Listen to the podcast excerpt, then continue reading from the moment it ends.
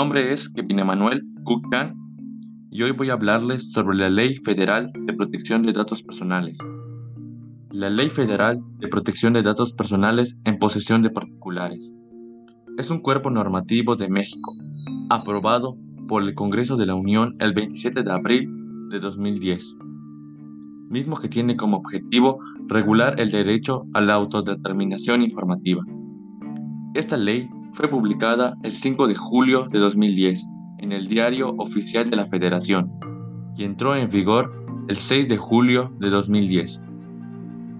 Sus disposiciones son aplicables a todas las personas físicas o morales del sector público y privado, tanto a nivel federal como estatal, que lleven a cabo el tratamiento de datos personales en el ejercicio de sus actividades.